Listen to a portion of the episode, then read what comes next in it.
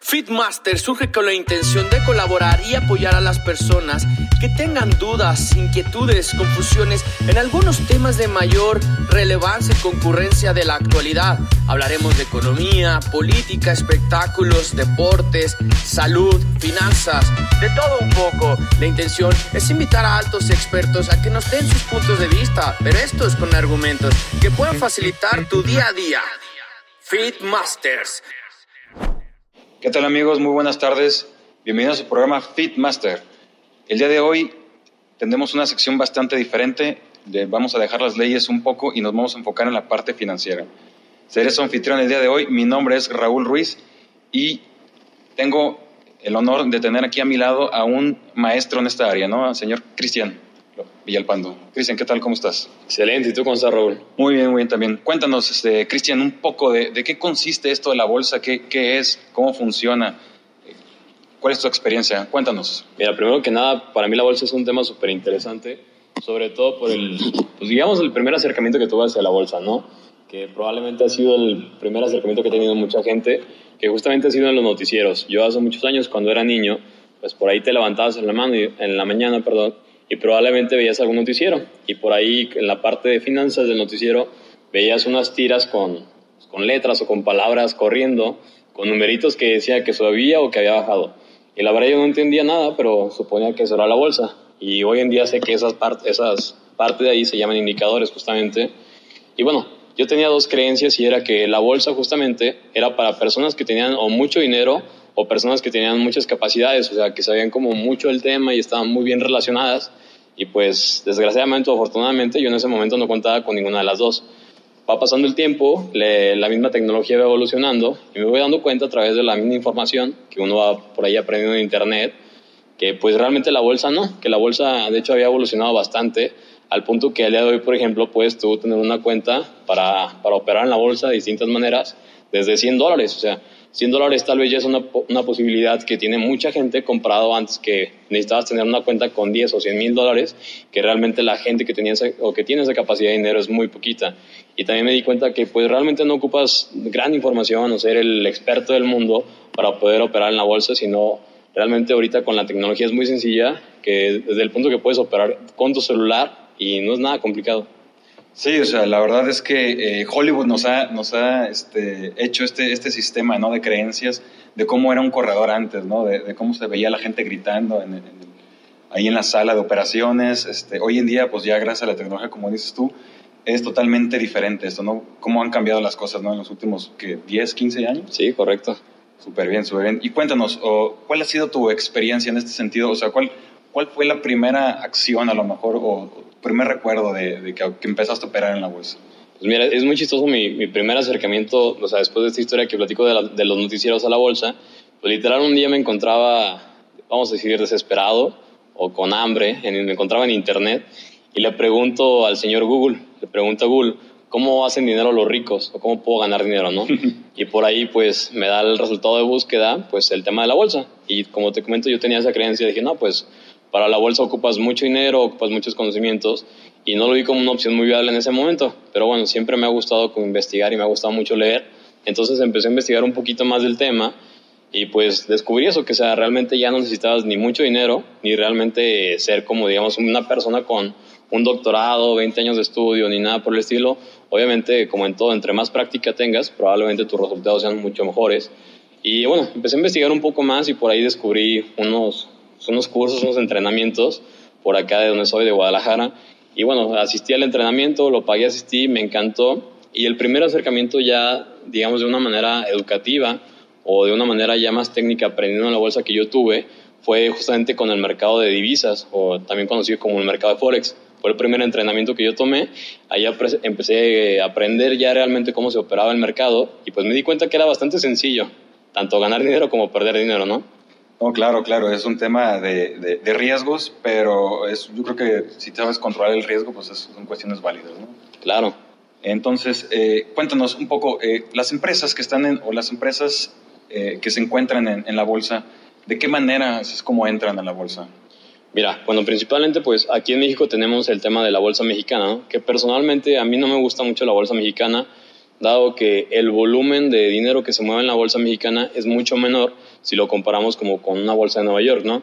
Que principalmente la bolsa de Nueva York pues opera gente de todo el mundo, están las acciones más, o sea, las empresas con las acciones más grandes de todo el mundo. ¿Cómo funciona? Es muy, es muy sencillo. De hecho, la mayoría de las empresas en algún momento de, de su vida, claro, siendo una empresa que dure, no sé, 5 o 10 años, que sea una empresa exitosa, no, no una pyme, hablando de una pyme, es muy sencillo, realmente es que tengan unas finanzas sanas y realmente el hecho de salir a bolsa es salir a buscar, digamos, una deuda. Pero en vez de que vayas y le pidas dinero prestado, no sé, al banco, por ejemplo, vas y lo que haces es pones el 50%, no sé, del valor de tu compañía. Digamos que tienes una compañía que vale 100 millones de dólares. Entonces tú lo que vas a hacer, vas a sacar 50 millones de dólares en acciones y vas, obviamente, es todo un proceso muy burocrático, digamos que quieres salir en la NICE, que es la Bolsa de Nueva York, quieres salir ahí a una oferta pública, que es cuando pasas de ser como una empresa privada a una oferta pública, obviamente es un proceso bastante largo, pero básicamente lo que busca una empresa eh, en este punto es eso, que le coloquen dinero, ¿no? ¿Y dinero para qué? Obviamente para expansión, ya sea desarrollar nuevas tecnologías, estar innovando, estar expandiéndose en diferentes pues, ciudades, países, continentes, pero básicamente es lo que buscan. Entonces la sacan, sacan una oferta, no sé, digamos, de si van a sacar 50 millones de dólares de oferta pública, puede que saquen que cada acción vale un dólar. Entonces, en el mercado el día de mañana hay disponibles 50 millones de acciones a un dólar de las empresas Juanito, ¿no? Y es como funciona. Los inversionistas privados, los fondos de inversión, los bancos empiezan a comprar acciones. Órale, súper bien, interesante, ¿no? Esa parte. Eh, yo creo que, digo, en esa parte no mucha gente la conoce, ¿no? O sea, también el, hay eh, instituciones, ¿no? Que, que regulen todas esas empresas, ¿no? O sea, ¿Qué, instituciones son las que...? Sí, por ejemplo, aquí una de las instituciones eh, en México que regula gran parte del, sector financiero, hablando de esa manera, es la CNBB, que es la Comisión Nacional Bancaria de Valores. Y en Estados Unidos, digamos, lo similar a la Comisión Nacional Bancaria de Valores se llama la SEC, que es la Security Exchange Commission, que son como los entes o las instituciones, hablando de un ente gubernamental, que se encargan como de, pues, que todo esté de la manera más, pues, controlada y de la manera más correcta posible, ¿no? Claro, claro. O sea, obviamente eh, en este proceso, cuando una empresa ya se hace pública, ¿no? Como, como le dicen, eh, esta empresa tiene que, que, hacer sus finanzas, o sea, públicas, ¿no? Sí, tal cual. Todos los números, todo. Sí, cada, sí. Cada, cada, cuánto tiempo una empresa tiene que sacar sus finanzas al, público. Por ejemplo, hablando de, no sé, eh, empresas en la bolsa de Nueva York, cada trimestre ellos sacan, ellos le llaman earnings, sacan como sus resultados de cómo estuvo el trimestre. Y usualmente antes de, digamos, tú acabas de sacar los resultados de, este trimestre, ¿no? Entonces, a partir de eso se hace como una especulación de cómo va a resultar el siguiente trimestre. Y una vez que se cumple el trimestre, si, digamos, terminas arriba o por debajo de los resultados esperados, usualmente afecta mucho en, en cómo se mueven las acciones. De hecho, una recomendación de algunos, de algunos maestros o algunos mentores en el tema de bolsa es que los días que hay como demostración de resultados de trimestrales, que no es muy recomendable operar, porque la acción se puede mover de una manera, pues no, digamos como que no muy cotidiana. Sí, o sea, se mueve o hacia arriba o hacia abajo. Sí, y realmente no, o sea, no hay una expectativa clara de dónde se pueda mover, entonces mejor los días que las acciones tienen como demostración de earnings, es mejor no operar. Ok, ok, es un, un gran consejo, ¿no? O sea, para alguien que apenas esté operando, o sea, son, son grandes consejos, ¿no? Que hay que tomar en cuenta en este Sí, que este poco a poco los a ir aprendiendo, ¿no? Sí, ya, ya, con el colmillo, ¿no? Que uno tiene. Eh, y hablaste hace rato de mercado de, de, divisas, ¿no? De Forex. O sea, sí. ¿qué, otro tipo, ¿Qué otros tipos de mercados existen? Por ejemplo, está como el, el, mercado de divisas, que es el mercado de Forex. Está el mercado de acciones, que puedes operar aquí en México, en Estados Unidos. Casi en todos los países tienen como sus propias bolsas y puedes comprar acciones. Obviamente, el que tiene mayor volumen hablando de dinero en tema de acciones y el más famoso, pues es el de Nueva York. También tenemos el mercado de Chicago, que en el mercado de Chicago lo principalmente, o sea, lo que se opera son commodities. Un commodity son materias primas, como, no sé, como el oro, el oro, el petróleo, la plata, el maíz. Hay un montón de materias primas con las cuales tú puedes hacer, digamos, también operaciones o hacer otro tipo de estrategias de inversión, ¿no?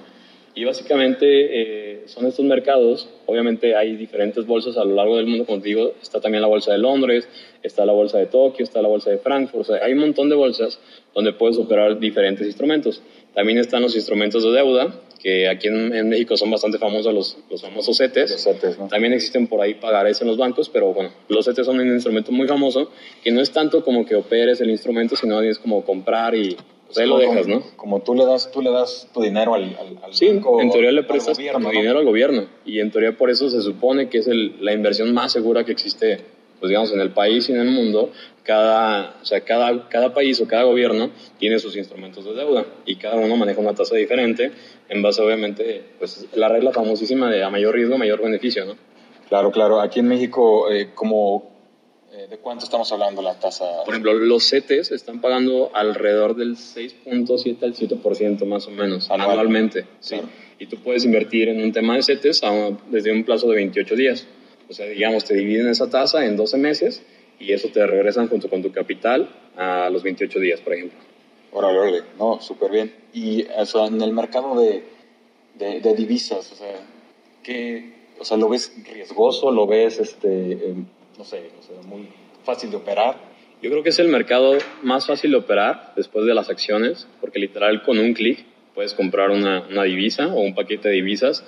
Y es un, paquete, y es, un mercado muy riesgoso si no sabes cómo operar. Pero ¿por qué es riesgoso? No tanto porque sean divisas. De hecho, las divisas, si te pones a analizar, no se mueven tanto como las acciones. El problema es que la mayoría de la gente que opera en divisas, opera, o sea, que opera en el mercado de Forex, opera a través de brokers que lo que hacen es te dan apalancamiento. En el mundo de las inversiones eh, se maneja mucho el tema del apalancamiento. ¿A qué me refiero con esto? Es algo muy sencillo. Digamos que tú tienes únicamente mil dólares para operar. Tú vas con un broker, de allá afuera hay muchísimos brokers, y el broker por tú operar en el mercado de, Forex, o también son CFDs, ¿no? También se conocen como CFDs, lo que, hay es, lo que ellos hacen te dan un apalancamiento. O sea que por esos mil dólares, digamos que ellos te van a dejar operar como si tuvieras diez mil dólares. Entonces, ¿qué significa? Que puedes ganar más, pero también puedes perder más. Porque tú estás operando como si tuvieras 10 mil dólares, pero realmente solo tienes mil. Entonces, digamos que si la inversión que metiste sube el 1% o el 2%, digamos, sube el 2% de 10 mil dólares. O sea, estamos hablando de que subió 20, digo, 200 dólares. Significa que son 200 dólares que ganaste, pero realmente sobre tus mil dólares. O 200 dólares que pudiste haber perdido sobre tus mil dólares. O sea, lo cual ya no solo representa un 2%, sino puede representar hasta un 20%.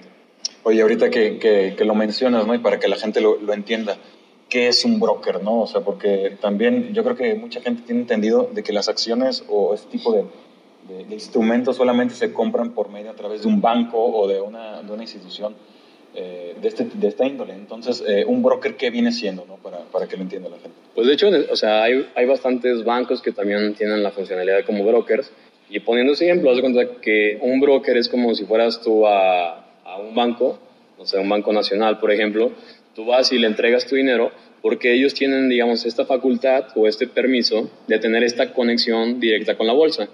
O sea, si tú quieres comprar, no sé, acciones de Apple, yo quiero comprar 100 acciones de Apple, yo no puedo ir a la bolsa directamente porque ni siquiera ni me van a abrir las puertas, ni me van a hacer caso, ni nada.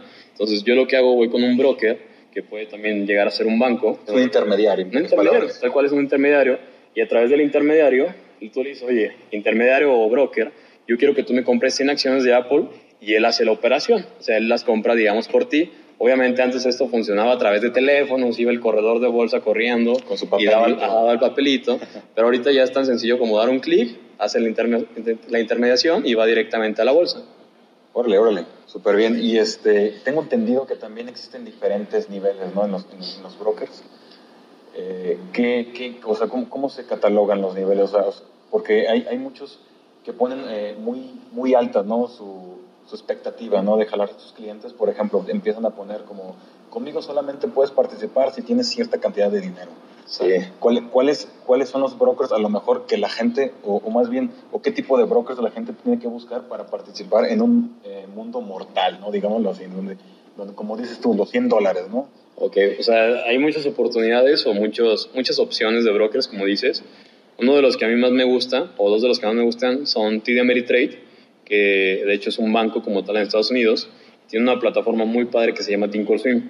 Y otro muy bueno también es Interactive Brokers, que son dos de los para mí son de los mejores y de los más grandes, Pero digamos, estos brokers yo los recomendaría como alguien que ya esté un poquito más avanzado en el, en el mundo de las inversiones en la bolsa, porque también te ofrecen un montón de instrumentos, te ofrecen un montón de mercados, pero si digamos tú vas iniciando en el mercado de, de las inversiones o en el mundo de las inversiones y por ahí a lo mejor tienes 100 dólares y quieres como empezar a, a descubrir qué se siente por ahí, ganar, mover, aprender, qué, qué son los gráficos que ves, yo te recomendaría, eh, pues digamos, un broker, vamos a decirle de los, de los pequeños, ¿no?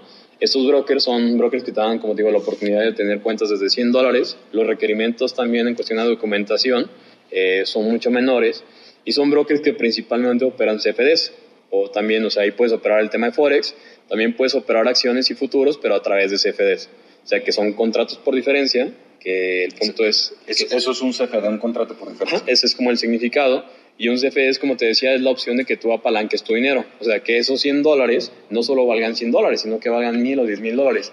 Esto depende muchísimo del, del, broker que elijas.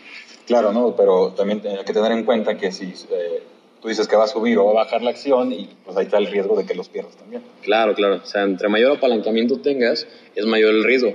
Pero bueno, vuelvo a lo mismo. O sea, si tu capital es pequeño, la mejor recomendación es que te vayas a, a un broker que te permita operar CFDs por ejemplo, si tú te vas a un broker como TD Ameritrade y compras acciones de, no sé, por ejemplo, la acción de Tesla que hace, poco, hace pocos días llegó a los 500 dólares y que ahorita está creo que como en 520, 540, no recuerdo exactamente. O sea, tú para comprar una acción necesitarías 540 dólares y si solo tienes 100 dólares, pues realmente no te ajusta. Claro. En cambio, en, en un broker de CFDs puedes buscar herramientas o instrumentos que te dejan operar con menos dinero. Ok, y también se puede, este, ¿cómo se dice? Adaptar un simulador, ¿no? En este, en este sentido, ¿no? O sea, tienes simuladores ellos para que te dan tu dinero virtual para que tú eh, empieces a moverle y empieces a, a, a, saber, ¿no? Lo que se siente, ¿no? ¿Qué, ¿Qué, sabe este, este mercado? Sí, tal cual. De hecho, es algo muy padre y la mayoría de los brokers, si no me equivoco todos, te dan la opción de tú abrir como una cuenta demo o una cuenta con un simulador donde, digamos, el broker te da como 10 mil o 10 mil o 100 mil dólares de juego y tú puedes empezar a moverlos y se mueven exactamente como si fuera el dinero real, ¿no? O sea, si tú le metes a que sube y ganaste, en la vida real, si le metías a que subía y ganabas, ganabas. O sea, es tal cual la vida real. Obviamente hay un tema de emociones, de que estás, digamos, invirtiendo dinero que no existe, entonces las emociones son mucho menores. O sea, no, el, miedo o la avaricia no es la misma, pero aún así te emocionas. Y yo creo que es la mejor manera de empezar a aprender cómo, cómo operar en la bolsa a través de un simulador. Perfecto, o sea, pero obviamente como dices, ¿no? El sentimiento no es el mismo, ¿no? Un, no, amigo, no. un amigo una vez me dijo en, en, alguna ocasión, o sea, ¿quieres aprender a la bolsa? Dice, invierte tu dinero. En ese momento vas a saber lo que se siente, lo que sabe, es invertir en la bolsa. Sí, tal cual. Entonces, eh, también cuéntame, aparte de los CFDs, de parte de Forex, aparte de eh, las acciones, ¿qué otros mercados tenemos? Más que mercados son como otra manera de operar o instrumentos. También está el mercado de futuros y está un mercado que a mí me gusta mucho que se llama opciones. El mercado de opciones es un, pues un mercado súper interesante porque funciona más como para temas de coberturas, así que también como los futuros. Son un poquito mercados como ya más, o sea, son, son como más avanzados. De hecho, donde tienes, en el mercado de opciones, en las plataformas, tienes un montón de, digamos, de herramientas más que te apoyan a tomar una decisión, pero también es muy padre porque puedes hacer, digamos, más dinero con menos dinero.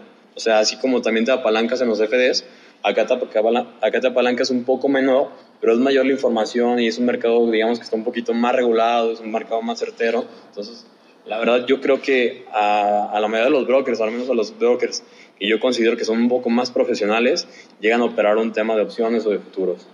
Órale, interesante. Y yo como, como mexicano, como persona, este, a lo mejor pues extranjera, ¿no? En este sentido, porque la idea a lo mejor, como dices tú, ¿no? El mercado mexicano dices, es pues, de una manera eh, muy lenta o no fluctúa tanto. Tal cual. Eh, yo puedo abrir una cuenta en Estados Unidos, o se puedo, puedo mandar papeles, o, o, me piden que vaya a Estados Unidos para abrir una cuenta en Ameritrade. O en, en... Sí, sin problemas. De hecho, yo personalmente he abierto cuentas tanto las que te comentaba, tanto en Interactive como en TD Ameritrade, y es un proceso súper sencillo, no sé, te puedes tardar 10 a 15 minutos en Internet, llenas un formulario, documentos, envía, firmas unos, unos papeles, envías documentos, y probablemente en una semana, 15 días ya tengas tu cuenta abierta y con lo cual ya puedes ir operando. Obviamente, pues como todo es cuestión de estar practicando y estar aprendiendo, ¿no? Porque cada plataforma es bastante diferente, o sea, a pesar de que puede que sean los mismos instrumentos, cada plataforma es muy diferente, entonces hay que como que irse adaptando. Órale, ¿y qué tiempo eh, crees tú que alguien que, que, no, que no tiene conocimientos, o sea, o que va empezando en esto, eh, qué tiempo le tomaría como aprender a, a empezar a operar de manera, pues, no sé, de manera ya profesional o semiprofesional, ¿no? Mira, yo creo que un buen tiempo o un buen lapso para aprender esto, o sea, algún instrumento, el que más te guste, no sé, podría ser de dos a tres meses para aprender a cómo funciona, cómo utilizar las, las herramientas, cómo operar, o sea, todo, todo lo que necesites saber, de dos a tres meses lo vas a aprender al 100%. Realmente no hay, no hay mucho que aprender, o sea, realmente es bastante sencillo, no hay muchas herramientas y las mejores herramientas son básicas, son sencillas, pero del hecho de que aprendas a que te conviertas en un, vamos a llamarle, un inversionista o un trader rentable, pues yo considero que pueden pasar años. O sea, yo, yo le daría al menos unos tres años para que alguien empiece a realmente ser rentable en el mercado. O sea, me refiero a rentable a que, que todos los meses al menos empiece a ser constante. O sea, algún mes fue negativo, pero que al final del año la suma de los meses salga de una manera positiva. Sí, claro, no, sí, aquí la idea pues es, es, seguir aprendiendo, no es animarse en, en ese sentido y ver eh, ahora sí que los, las pérdidas como, como aprendizajes, no como algo drástico, ¿no? Como mucha gente de repente sí, tal cual. Que, que empieza, pues ahora sí, ¿no? A, este, sí, ¿no? Que, que se decepcionan. Que se decepcionan. Y dicen, no, esta cosa ya no sirve. Y no sé, o sea, es, es seguir, seguir, seguir y aprender, aprender. Es como cualquier profesión, como un médico, como un abogado, como cualquiera, ¿no? Sí, por ahí, por ahí uno de mis mentores decía que en la bolsa solo tienes dos resultados, o ganas o aprendes. O sea, realmente cuando, cuando pierdes o, alguna operación que metiste se fue en pérdida o se fue en stop loss, no sé, o que la cerraste y ibas perdiendo, eh, realmente no, no perdiste, aprendiste. Obviamente es importante que siempre que pierdas dinero o que dejes dinero en la mesa, que tomes como esa reflexión y entiendas la lección de por qué perdiste. Porque muchas veces realmente perdemos por el factor psicológico, porque probablemente el análisis que hicimos haya sido bueno y todo se dio de manera correcta, pero tal vez dudaste unos minutos, dudaste un segundo o dudaste y no entraste y, fue positivo. Entonces muchas veces entra el factor psicológico. Por eso es muy importante, si te empieza a gustar como el mundo de las inversiones, el mundo del trading, que lleves una bitácora. Una bitácora es como un registro de todas las operaciones que haces, desde en qué punto entré, en qué punto terminé, si perdí o gané dinero, cuánto perdí, cuánto operé, qué fue lo que operé y cómo me sentí. Algo muy importante de las bitácoras es cómo me sentí. Me sentí, la verdad la metí pero tenía miedo o no la metí porque tenía miedo, o sea, como cuál fue ese sentimiento y el hecho yo siento que de que ir evolucionando esa parte como emocional o psicológica te va a ayudar a ser un trader muy rentable, un inversionista muy rentable. Órale, súper bien. Ese, ese tema ¿no? De, de, del sentimiento a mí jamás me lo habían comentado, ¿no? En el momento que, que iba a operar, pues obviamente pues, operas bajo tus estándares y dices, pues órale, de modo a darle. Sí. Este, también otra cuestión aquí eh, que entiendo, existen diferentes maneras de operar. Eh, ¿Cuáles son las maneras en las que operas? O sea, o a largo, a corto o a cortísimo plazo. O sea, ¿cuáles son, cuáles son la, la, ¿cuál es la idea ¿no? de, de operar? Hay, hay, diferentes maneras y como lo dices, yo creo que depende mucho del perfil del inversionista, de cómo es que lo elijas, ¿no? Bueno, yo creo que yo soy una persona un poco desesperada e impaciente, que me gusta ir muy rápido y yo creo que en base a eso es como elijo mi manera de operar. Te voy a platicar así algunas de las que hay. Una y la más famosa es como la persona que hace longs, ¿no? La persona que hace longs es aquella persona que compra acciones de Coca-Cola el día de hoy. Yo creo que todos pensamos que Coca-Cola o, Apple, ¿no? Van a seguir creciendo y van a seguir creciendo y van a seguir creciendo. Y es una persona que compra hoy para nunca venderlas hasta dentro de 10 a 20 años. Esa es una persona que hace longs, o sea, que compra, o sea, compra o hace inversiones a largo plazo. Principalmente esto funciona mucho en el tema de las acciones. Okay. Otro tipo de, de trading es uno que se llama swing trading, que es un trading es como, vamos a decirle, un mediano plazo, que pueden ser trades que duran desde días hasta semanas. O igual puede ser a través de, opción, de acciones, de, de, de, commodities, de divisas, o sea, todo esto aplica para cualquier mercado, pero digamos es alguien que dura más días buscando un poco más de beneficio, en, hablando digamos del de crecimiento del, del, como de la acción o de la, o de la, de la divisa o del commodity, pero obviamente le mete menor, como menor volumen de, de inversión. Y otro tipo de trading es el de intradía, que es el que a mí me gusta mucho. El trading intradía es todos los días, todos los días, todos los días. Básicamente te levantas, haces, tus, haces tu análisis, metes tus operaciones y al final del día ya sabes si ganaste o perdiste dinero. A mí me gusta mucho porque, pues digo, como soy un poco impaciente o desesperado, a mí me gusta que llegue el final del día y saber cómo terminé mi día, ya sea que haya terminado eh, mal, o bien. mal o bien, o sea, ganando o perdiendo dinero, o ganando o aprendiendo. Otro tipo de trading que esto ya es un poquito más apoyado con la tecnología, es como un trading de alta frecuencia, que son como operaciones literal que duran un corto tiempo, o sea, llámese segundos o hasta milésimas de segundos. Digo, esto se utiliza mucho apoyado de tecnología, apoyado de como de robots o de algoritmos, que hacen operaciones chiquititas, le meten mucho volumen, entonces empiezan a hacer dinero. O sea, son operaciones que buscan que suba, no sé, una acción .001 o una divisa que se mueva uno o dos pips y empiezan a hacer dinero a través de un volumen y a través de meter muchas operaciones. Pips es el, el movimiento en el tema de divisas. El tema de divisas solamente se maneja ese... sí, ese... Ahí, se, ahí, se, usa ese término llamado Pips. Ok, entonces yo quiere decir que yo como persona, como mortal, a lo mejor que voy aprendiendo de, de este mercado, eh, quiere decir que puedo, o sea, mi, tu recomendación, ¿cuál sería? Que, que entrara a lo mejor como la persona uno o dos o tres, o sea, que fuera a, a los long o me fuera al intradía. Yo recomendaría que si le quieres, que si casi, mejor dicho, empezamos, si casi no quieres meterle o invertirle tiempo a esto, que seas una persona de largo plazo, que por ahí analices cuáles son las compañías que más te gustan, que tú consideres que a largo plazo van a seguir creciendo. Y el tema de largo plazo está muy enfocado en, en análisis, en el análisis fundamental. En el, en el, mundo de las inversiones hay dos tipos de análisis, que es el análisis fundamental y el análisis técnico.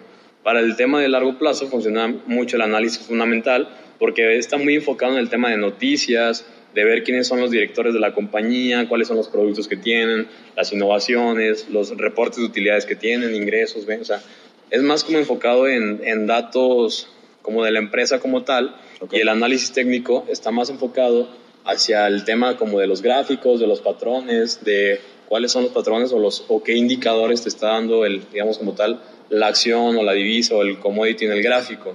Entonces, si eres una persona que no le quiere dedicar mucho tiempo, pero que sí le gustaría entrar a este mundo y digamos que tienes por ahí, no sé, 100 mil o 2 mil dólares ahí guardados y, sabes que no tengo tanto problema de que este dinero lo deje ahí y lo deje a 10 a 20 años, pues yo te recomendaría que compres opción, este, acciones, perdón, que compres acciones y las dejes, te digo, a 5, 10, 20 años y que regreses, obviamente las puedes estar viendo todos los días si quieres. Mi recomendación es, pues no, no, hay necesidad, por eso es la recomendación de ese perfil, y que a lo mejor en 20 años la acción ha subido, ha doblado, triplicado su precio, no sé, y ya puedes vender las acciones y cobras tu dinero, tan, tan sencillo, o las sigues dejando más tiempo.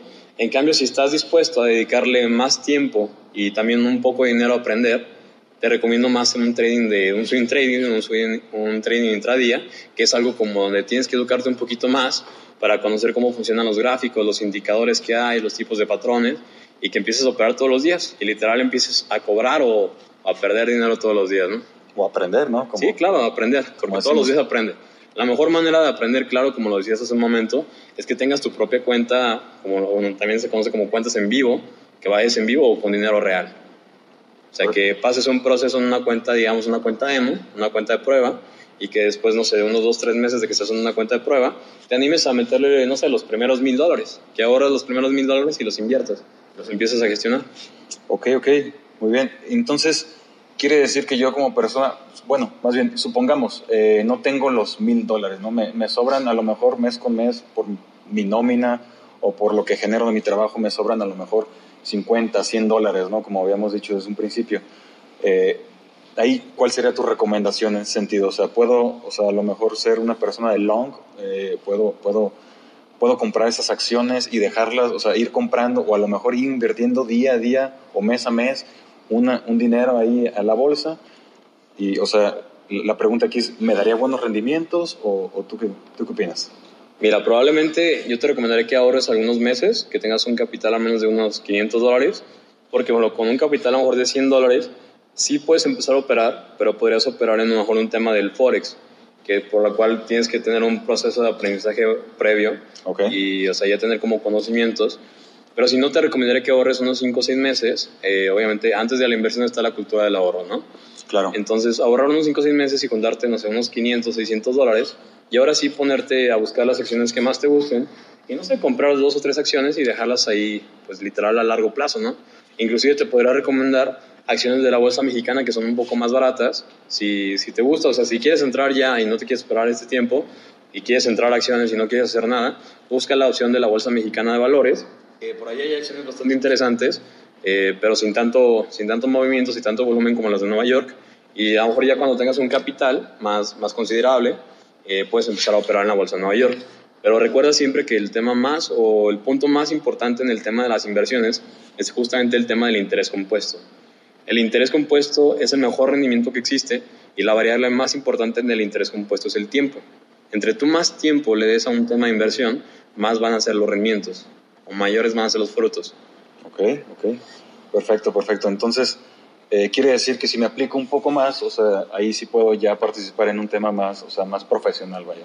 O sea, en un tema de dos, tres meses, o sea, ya, ya es recomendable, o ya puedo yo operar mi propia cuenta, o en, el tema de Forex, o en el tema de, de acciones, o cualquier otro tema. Claro, y tal vez mientras estás como en este proceso de ahorro, te recomendaría por ahí, no es muy rentable, claro, pero a lo mejor que el poco o mucho dinero que tengas lo fueras metiendo tal vez en CETES. Puedes meterlo a CETES a 28 días, que igual y creo que puedes invertir desde 100 pesos. O sea, es, es, poquito lo que puedes invertir. Obviamente la tasa es mucho menor a lo que tú esperarías en una inversión en la bolsa, porque de hecho no es en la bolsa, es como tal deuda. Pero digamos, mientras empiezas a formar un capital, puedes irlo metiendo ahí pues para que no te lo gastes, ¿no? Claro, claro, ¿no? Porque como dices, ¿no? El, tema del ahorro, ¿no? Está, está, primero que nada. Claro. Y también, eh, no sé, en, en, en cuestiones de, eh, de Forex o de cuestiones de, de, otros mercados, ¿no? O sea, ¿cuál es tu recomendación? O sea, siempre es eh, estar, eh, no sé, leyendo mucho, o sea, más bien, ¿o qué libros recomendarías para, para este tema? Fíjate que respecto a los libros es algo muy interesante. Yo, como te dije, empecé a aprender el mercado de Forex, después me pasé al mercado de opciones sobre acciones, empecé, bueno, no mercado, sino como a operar opciones sobre acciones, y después fui con alguien que yo tenía muchas ganas de ir a aprender, con un gran mentor que tuve, y era un curso justamente de inversiones en acciones, sobre opciones sobre acciones. Lo más interesante es que eso fue un curso que tomé en Medellín, Colombia. Llego al curso y empezamos a, con el entrenamiento, ¿no? con el curso que yo iba a aprender de inversiones. Y no, no es mentira ni es broma, pero el 85% del tiempo que duró el entrenamiento no se trató de inversiones, sino se trató más como de la parte, vamos a decirle, de desarrollo personal, la parte psicológica del trading o sea, esa psicología del trading de las emociones. Porque yo creo que casi, casi cualquier trader, vamos a decirlo, cualquier inversionista puede ser rentable. Pero la parte más importante es el, el money management, ¿no? O la administración del dinero, donde mucha gente fracasa, y no solo en, el, en las inversiones, sino también en los negocios, es en la administración. Por eso es muy importante que tengas muy claro cuál va a ser como tu money plan o tu game plan, como tu, tu plan de juego en el tema de las inversiones y tu administración de, del dinero como tal. Y en base a esto, aún así puedes ser un trader que no sea un inversionista, que no sea muy rentable y te va a ir bien. Bueno, yo tengo por ahí un amigo que hace trading desde hace 16 años y su, su, efectividad de bateo creo que es un 45%. Okay. O sea, realmente, si te pones a pensar, 45% reprobado, ¿no? O sea, realmente pierde más veces de las que gana. Aquí la cuestión es que su administración de, de su capital o su plan de juego le da que cada que él gana, o sea, digamos, pierde uno o gana tres. O sea, él cada que mete una operación puede perder o 100 dólares o ganar 300, lo cual en base a su operativa le da una, o sea, esta tasa de bateo que él tiene le da ganancias. Entonces, volviendo al tema de los libros, yo lo que te recomendaría más que allá de buscar libros de trading, que por ahí hay bastantes buenos, hay uno que se llama El inversionista inteligente, si mal no recuerdo. Okay. Eh, es de Graham. Eh, más que nada, yo, yo, lo que le recomendaría es que escuchen o que vean libros como más de temas de desarrollo personal, ¿no? O sea, como de tener una actitud positiva, porque lo más feo que puede pasar es que llegues a operar un día a la bolsa, estás súper emocionado, eh, que hoy voy a ganar y pues, no te, ganaste. Te desanimas, ¿no? Te perdiste y te desanimas y la verdad te da para abajo, sobre todo cuando ya estás operando pues dinero de verdad, no solo en, la, en las cuentas de emo, ¿no? te da para abajo, te desanimas y el siguiente día puedes cometer un error por lo mismo. Entonces, yo lo que le recomendaría es que sí busquen entrenamientos. Hay un montón de, de información por ahí en internet de cómo empezar a operar, de, pues sí, básicamente de como estrategias básicas de cómo empezar a operar. La, realmente la, la expertise la vas a ir consiguiendo con la práctica, con una estrategia que tú mismo vas a ir adaptando a tu manera. Pero yo creo que te debes de enfocar mucho en la parte de como ese desarrollo personal, de tener una una inteligencia emocional alta, ¿no? Para que no te peguen como las pérdidas y que puedas seguir como ganando y ganando y ganando. Y no solo cuando pierdas que ya te, que, o sea, que te vas al hoyo. Sí, claro, o sea, es, una, es un juego de, emociones, ¿no? También, no, 100%. No nada más es de dinero, sino también de emociones. Sí, en base justamente a las emociones, eh, ahorita está, bueno, al menos yo me he apalancado mucho del tema de, de, la, de, la, de la inteligencia artificial o también como del machine learning, ¿no? Que tal cual es, ¿cuál es el problema del humano? Que justamente eso tiene emociones.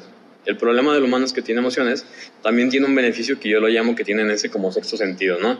Donde probablemente por ahí los indicadores no te dan y la gráfica se ve fea y total. El resumen es que no te da que es una buena decisión, pero hay algo dentro de ti que sientes que puede ser una buena decisión y como tus indicadores no te daban, probablemente no metes la operación y al final de la operación resultó una muy buena operación. O sea, pudiste haber ganado mucho dinero que lo dejaste en la mesa. ¿Por qué? Porque los indicadores no daban. Ese es como el beneficio que yo le veo a lo humano. Pero también, oye, se, te murió el perrito, te peleó este con la novia, te regañó la mamá, te tocó en el trabajo. O sea, puede haber muchos factores que emocionalmente influyen que puede afectar tu trading. Entonces, la ventaja de, de la tecnología hoy en día, justamente a través de los algoritmos, es que literal la forma de que tienes de operar en tu cabeza la transmites a un código de computadora y al, algoritmo nunca le va a pasar nada. O sea, al, algoritmo, solo si se, si se cumplen ciertas condicionales, él entra en la operación. Si no se cumplen todas, él no entra.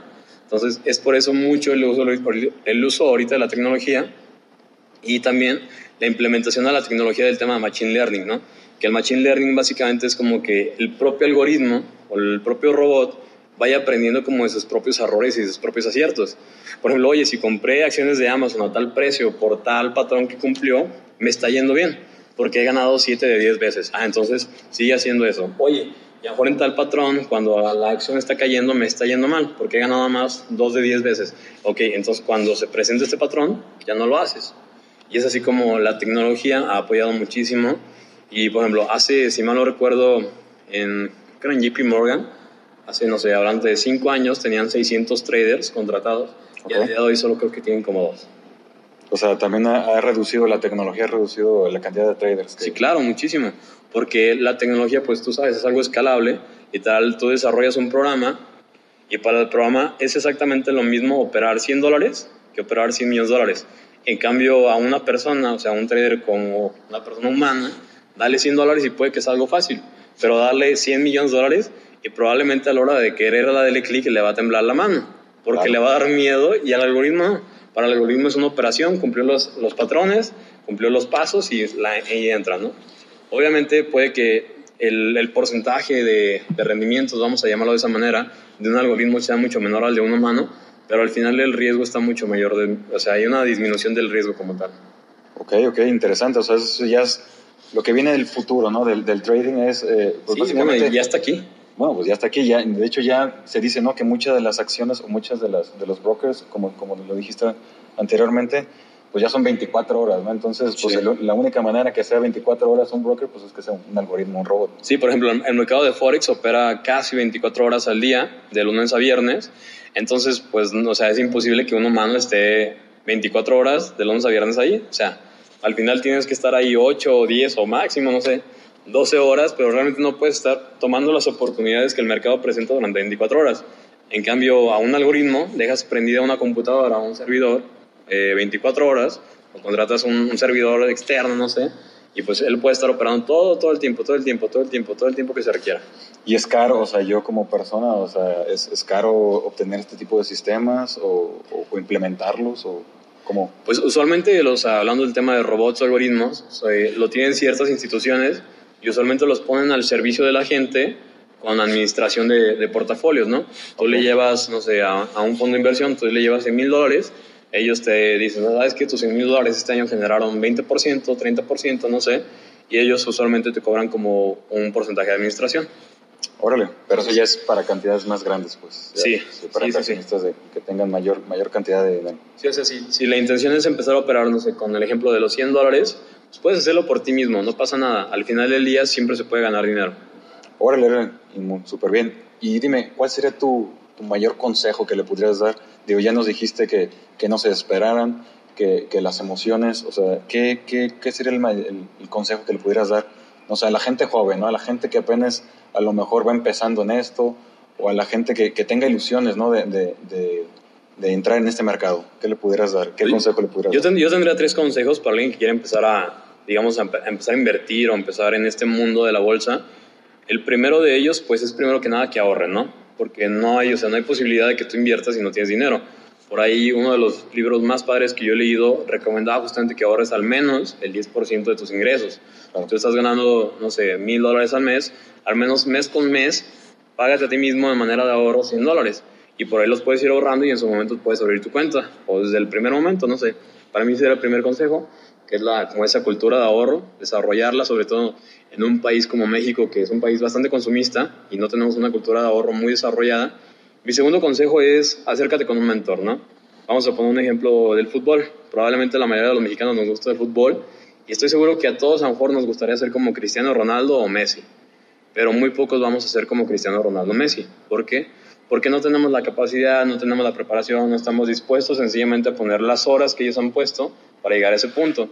Mi consejo es, si quieres jugar como Cristiano Ronaldo Messi, acércate a Cristiano Ronaldo y a Messi y pregúntales qué es lo que hacen ellos para jugar así.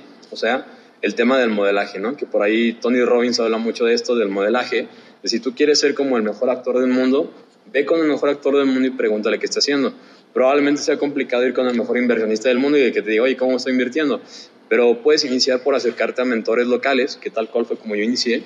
Yo empecé buscando en internet eventos locales de este tipo de, temas y me empecé a acercar a mentores locales, o sea, gente que ya tenía una expertise en una área, tal vez no eran los mejores del mundo, pero empecé a introducirme. Y una vez que tal vez yo sentía que llegaba como a ese, a ese tope de conocimientos con ellos, pues puedes buscar el siguiente escalón, el siguiente escalón. Y de igual forma te vas dando cuenta si te gusta o no te gusta. Y mi tercer consejo sería comienza ahora. El mejor, el mejor momento para comenzar es ahora y la acción se toma hoy. Entonces, no sirve nada que estés posponiendo el hecho de seguir ahorrando, o sea, de que, ah, mañana voy a empezar a ahorrar o mañana voy a empezar a ahorrar y ya la siguiente semana voy a abrir mi cuenta con el broker y ya la siguiente semana voy a buscar el curso. O sea, la verdad no sirve nada eso porque nunca va a llegar esta semana o nunca va a llegar mañana. Ese es el mejor consejo yo creo que de los tres, es comienza, comienza a tomar acción ahora. Órale, súper bien, muy interesante, Cristian. Eh, pues muchas gracias, digo, la verdad fue, fue un tema eh, bastante eh, pues lleno de, de, de, cosas buenas en este sentido. Y pues te lo agradezco ¿no? el estar aquí con nosotros y darnos la oportunidad y de la plática ¿no? sobre, sobre no, gracias a ti, Raúl. Muchas gracias por haber estado con nosotros en este su programa Fit Master. Espero les haya interesado mucho el tema. No se olviden de escuchar nuestros demás podcasts que tenemos en Spotify. Cualquier comentario, duda o aclaración sobre cualquier tema que quisieran que tratemos, nos pueden escribir en Fit App, en Facebook. Y no se olviden también de descargar la app que pronto estará en Play Store y en Apple. Muchas gracias, mi nombre es Raúl Reed y de parte de Fin Company les deseo un excelente día. Hasta luego.